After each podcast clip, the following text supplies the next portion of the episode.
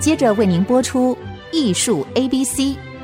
本节目由 iArt Gallery 爱上一郎赞助。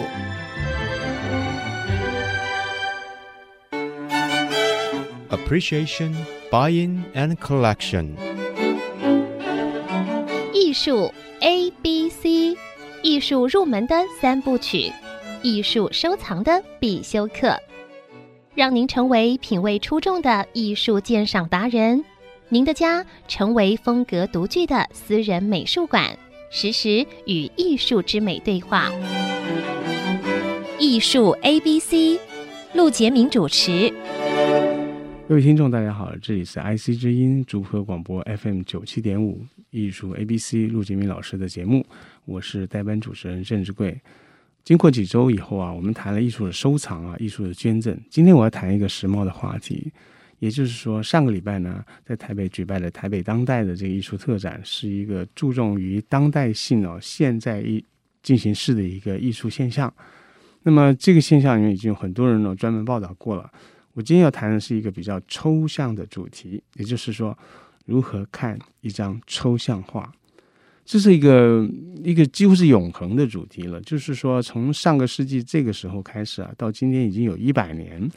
抽象画已经出现在这个世界上一百年了，这个字呢，我们常常听到，甚至我们有时候会说：“哎，这张画好抽象哦，你说的话好抽象哦。”抽象这个字呢，就让人家有一个印象，就是不清楚、不具体。这些想法是对的，但是如果在画上面不具体，又是什么意思？明明有一张画布，明明呢有颜色，明明涂了笔触挂在墙上，我们却说它叫抽象画。而是在这个画前面的人呢，大部分都看不懂。我们就来看看如何看一张抽象画。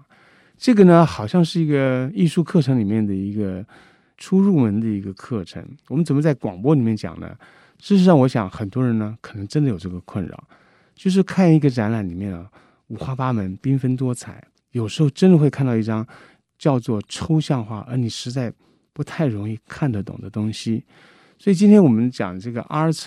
Business and Collection 啊，艺术 A B C 啊，就是艺术如果要进去这个门槛呢，有一个门槛稍微高一点，那就是抽象画，它就是比较后面的门槛。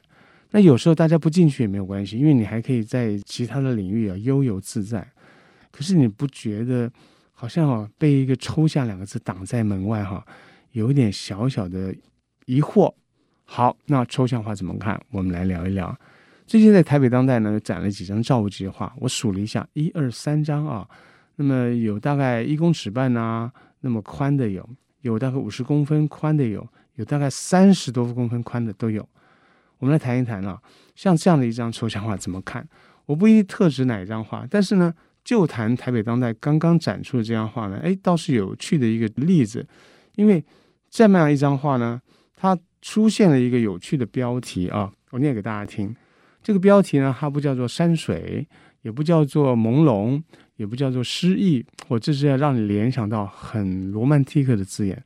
它的标题是一串数字，叫做零九点零四点九二，一个 dash 到零七点零六点九三，这个让人头痛了。大家遍布哈，这个所有的墙面的卡片上找不到一个字眼，说是它的标题。那么它的标题就是一串数字，也就是它是标明了九二年四月九号画到九三年六月七号这段期间，这个画作的期间你应该写到那个年代那边去，怎么变标题呢？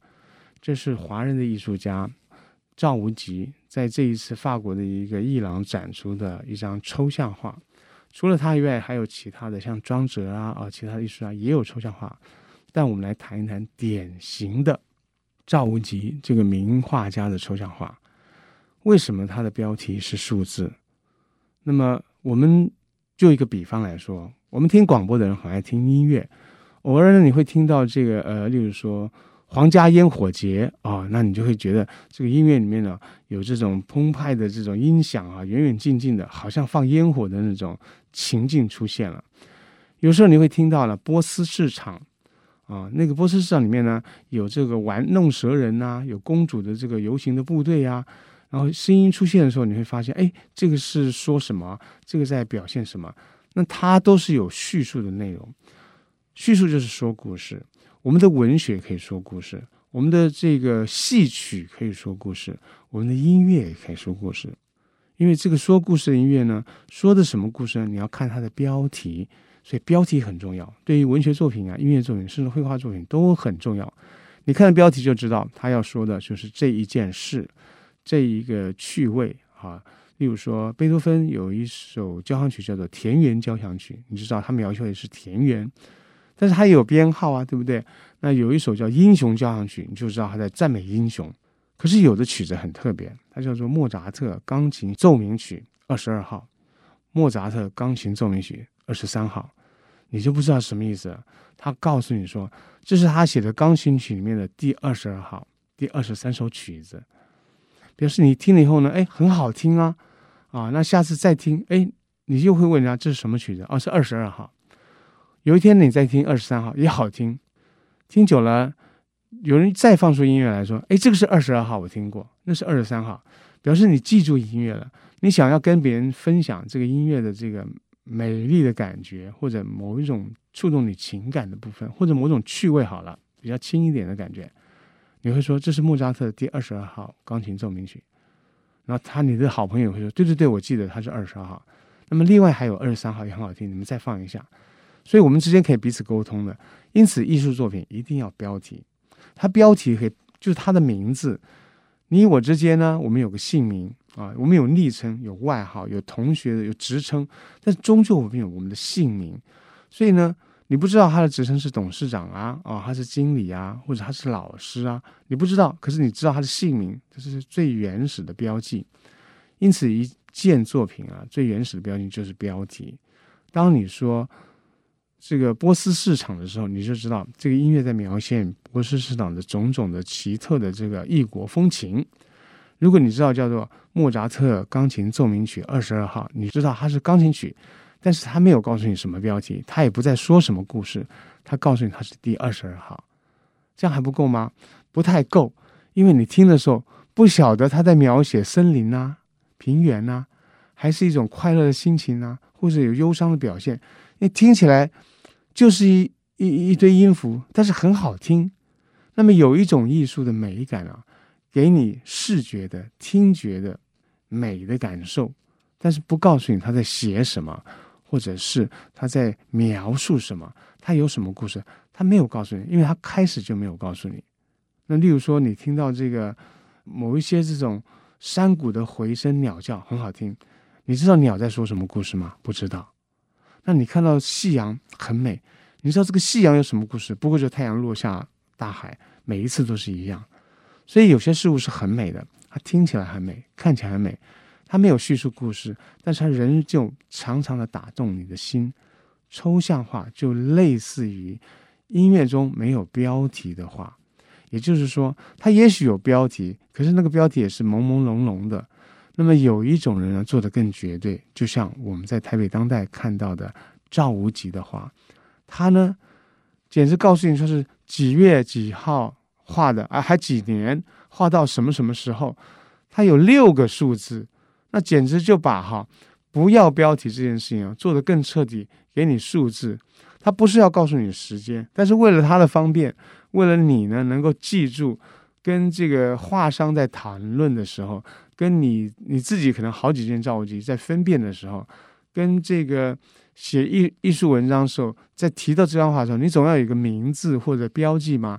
你的标记不涉及任何故事的叙述，也不在暗示和诗境诗意的境界，而是就是它的数字。我们这样讲，其实啊，我们去买东西的时候，很多商品不是有电脑条码吗？它一刷其实就是一串数字，每个商品的数字都不一样。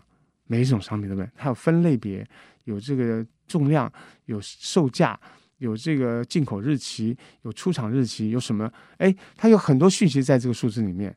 一刷，这些信息都在电脑上面。但我们买东西人不用注意，我们只要买了它，付了钱就好了。那个数字让这个刷账的人、记账的人啊、出账的人、算钱人，他们需需要这个讯息，也就是对我们买画的人，对我们看画人，我们还是得要提一下。哎，那张。叫什么什么？就是有一块红红咖啡色在下方，然后有一些蓝蓝白白的。大家说每一张画都有这个颜色。你在说哪一张啊？我在说的是几号几号几号数字数字。那么这是一个比较特别的例子，因为他呢就是赵无极，我们的华人艺术家，在法国非常受到尊崇，在人家的艺术家词典 Z 那个那个位置有很重要地位的一个赵无极的艺术家。他呢给我们的画面的呈现呢，我们有一种朦胧之美啊的那种感受，有一种。诗意的感受，但是有时候有点如堕五里雾中，不知所由的感受。但不管怎么样，它都让你知道了，它没有标题，它不再说故事，它给你一串数字。那它到底有什么呢？我们该怎么去看它？就好像怎么样有一条小路径走进它的世界呢？我们休息一会儿，待会再来聊。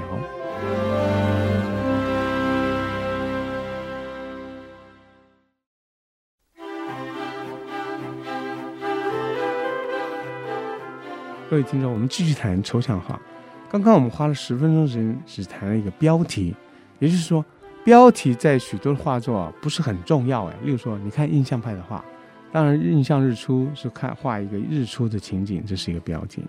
但有时候你看到很多莫内的画，它就都叫大睡莲，通通都叫大睡莲，二三十张都叫大睡莲，或者是日本桥，它通通叫这个名字，然后它连早上下午都不讲，那为什么？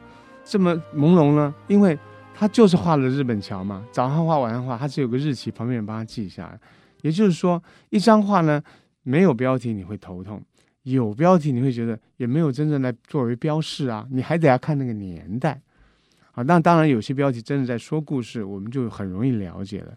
我这里要说的是，有些画作像莫内的日本桥，你看一下标题啊，既然没有什么太特别的一样的标题啊，再重复出现了。你就看他的画，你会喜喜欢这张比较偏蓝一点的、黄一点点的、咖啡色调一点的。那么这样你就认得他了，你就喜欢上他了。那么这种喜爱呢，也是进入到画面里面那种色调啊啊，那种笔法呀，那种比较密集的密度啊，比较宽松的感觉啊，比较朦胧啊，比较切实啊。其实你喜欢一张画，标题固然重要。那有时候是安你的心，那么如果没有标题，你的心就不安，所以就有点忐忑看这个画。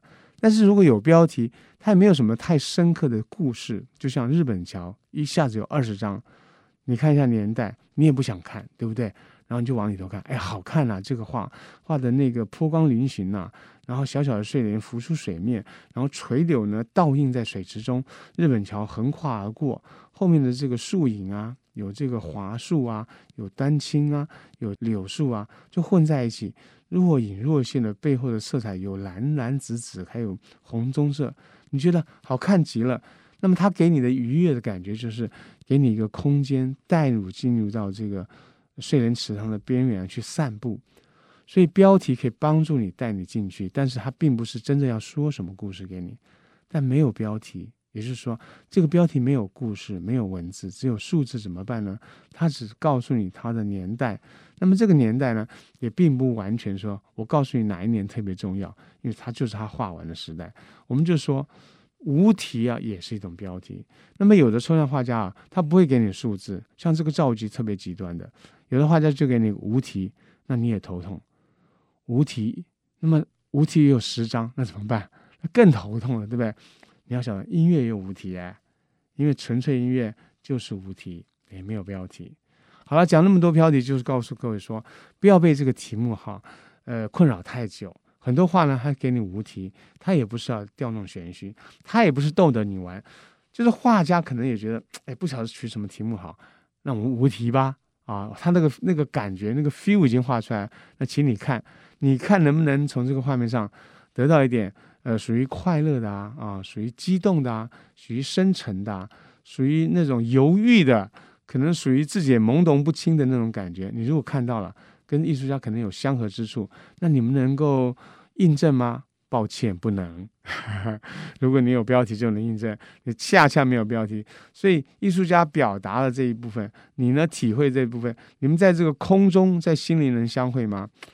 我看不太容易，但是有。可以相会之处，你们却不能做证明。那么接下来我要讲，那这个画要怎么看呢？我们看了台北当代那个画，它大概一百五十公分那么宽。那么我记得呢，在更早的时候又看了另外一张画，就赵无极呢有一个拍卖预展，在这个万豪酒店哦，是佳士得两千二二年呢春季拍卖的，在台北的一个预展，有一张画好大，例如说多大呀？两百三十公分高，三百四十五公分宽。当时呢，拍卖的预估价呢是两千九百万到三千六百万的美金的估价，哇，好惊人哦！这个这个价钱我们可以不要管，因为我们未必是是能够参与拍卖的人。但是呢，这个尺幅非常之大。我在这个台湾啊，那么多次的这个拍卖展，很少看到这么大幅的，它真是气势磅礴啊。那我们在这里面看到深蓝的色调，交交错错很多笔触。你呢会有两个问题说，这又是一个什么样的画作呢？它又是一个什么样的标题呢？它叫二九零九六四，一九六四年九月二十九号画的，啊，就是这样子。所以这么大的画作，它可能拍到这个三四千万、说五千万的以上的这个美金的拍卖价，却给了你是一个数字来辨认它，也就是它的价值、它的美感啊，在画里面，它在画外面给你的认识的是唯一的一组号码。好了，我们现在可以慢慢的接受这个一张画只有一组号码，让你记住，让你提醒，让你标注它。至于它要怎么看呢？它可能充满色彩跟形象的一种美感，但这个美感呢，未必是悦目之美，它有时候是一种冲突。那么它有一种是是一种色调，或者它它有一种深邃的神秘感，或者很充沛的力量。它呢，也许是一些装饰的一些小的笔触跟色点，或者它是一种大块文章，它有那种大块面的这种跌宕的造型。或者呢，有那抽丝剥茧般细细的一丝一缕的那种纤巧的笔法，或者甚至很尖锐，你会觉得甚至有点刺目。或者呢，这个刺目的线条它又融入到某一种空空茫茫的空间，又很变得很轻巧。那么这个轻巧的这个这个朦胧的空间，好像是一股雾气啊，一股风。我刚刚所说的都是很抽象的字眼，那不就是来形容抽象画吗？因为我们想用具体的方式来形容抽象画会太过头。例如说，有人问说赵无极的这个风景画或者山水画，它是叫做抽象。那么你可以这样说吗？你也可以这样讲，那是你的想象，因为他从来没有用山水这个标题啊，也没有告诉人家说我画的是山水画。可是我们东方人看惯了水墨啊，明明就觉得里面有东方情怀跟山水意趣，我们都不愿意否认，我们也不愿意把这个东西甩掉。他明明也是有东方修养的一个华人，他到西方里面去用油画这种硬的、浓稠的、这种厚的油彩，最主要来画那种逼真的写实的这种很棒的画材，画成了这个缥缈空虚的境界，让西方人也傻眼。我说傻眼就是他没有想到一个东方人可以把油画这么硬、这么实、这么厚、这么浓艳的材料画得这么飘渺清淡。朦胧，那真是神奇了。所以我会喜欢赵无极，并不因为说啊，他是一个抽象画家。不，我是觉得他用油画这种本来很实质、有强度的一种材料去画了油画，却产生了一个我们东方人很容易意会的一种美感，而西方人却很陌生，但是又不得不佩服他，怎么样把这种这么刚硬厚重的东西变成这么样轻柔啊。围绕着你，仿佛空气般这么细腻、这么轻盈的这种感受，他太成功了。所以，我们说赵无极的成熟的画作，几乎用年代、月份和日期作为标题。他不是没有标题过，他曾经早一点时间有。例如说，六四年九月二十九号时候，或者这个三公尺多宽的这个大标题啊，他给了你标题呢，他是容许。你去阅读他创作的时空，时空就是他在巴黎画的，他在哪一年画？可是你没有办法从标题中呢获得情感啊、思想啊，或者叙述的故事，你没有办法获得。然后这就是抽象画的本质，因为抽象画本来就不再叙述一个故事，它也不再表达某一段感情，它也许会暗示它不再表达。抽象画呢，它呈现的是眼前的形形色色。可是呢，它暗示的是一种情境。你会说，这好像高山流雪、大雪纷飞啊，或者是秋波跌宕，或者是丛树密布，或者呢一种飞瀑流泉，你有些地方你会这样的感受。那因为赵佶根本就是一个东方人，这个情怀很浓厚，他对于书法的领悟，他对于山水的领悟是这么样的深刻，所以诉诸于感觉，放任感性所出之于油彩笔画的呢，却那么样的细腻，而且还有理性哦。理性来怎么样来组织那些啊，它那些色彩、那些线条、那些造成的形态，但是形态呢却说不出是什么具体的形状。我们就要这样说，抽象画呢有一种神秘的本质，它好像是舞蹈，好像是一种诗歌，在画面上以形形色色展现。你会觉得木讷吗？你会觉得不解吗？那么在这个时候。我们先看一下标题，安一下我们的心。反正那个标题也不再说什么，然后再退几步路来看看这个画面。你觉得好看吗？就是这么问自己。你觉得好看吗？那你就慢慢看下去。你觉得很轻松吗？你觉得很沉着吗？你觉得很复杂吗？或者你觉得好像一种说不出，又冲突又温柔，又复杂又单纯，又宏大呢，又幽深，又深邃呢，又好像很明白。那么你就慢慢体会到它了，先不要问它是什么，感受它，这就是看一张抽象画的一个心理的状态。你就再也不会在一张只有数字没有题目的画前面开始手足无措或者觉得很奇怪了。这个时候你已经进入到抽象画的第一步了。我们下回再来谈。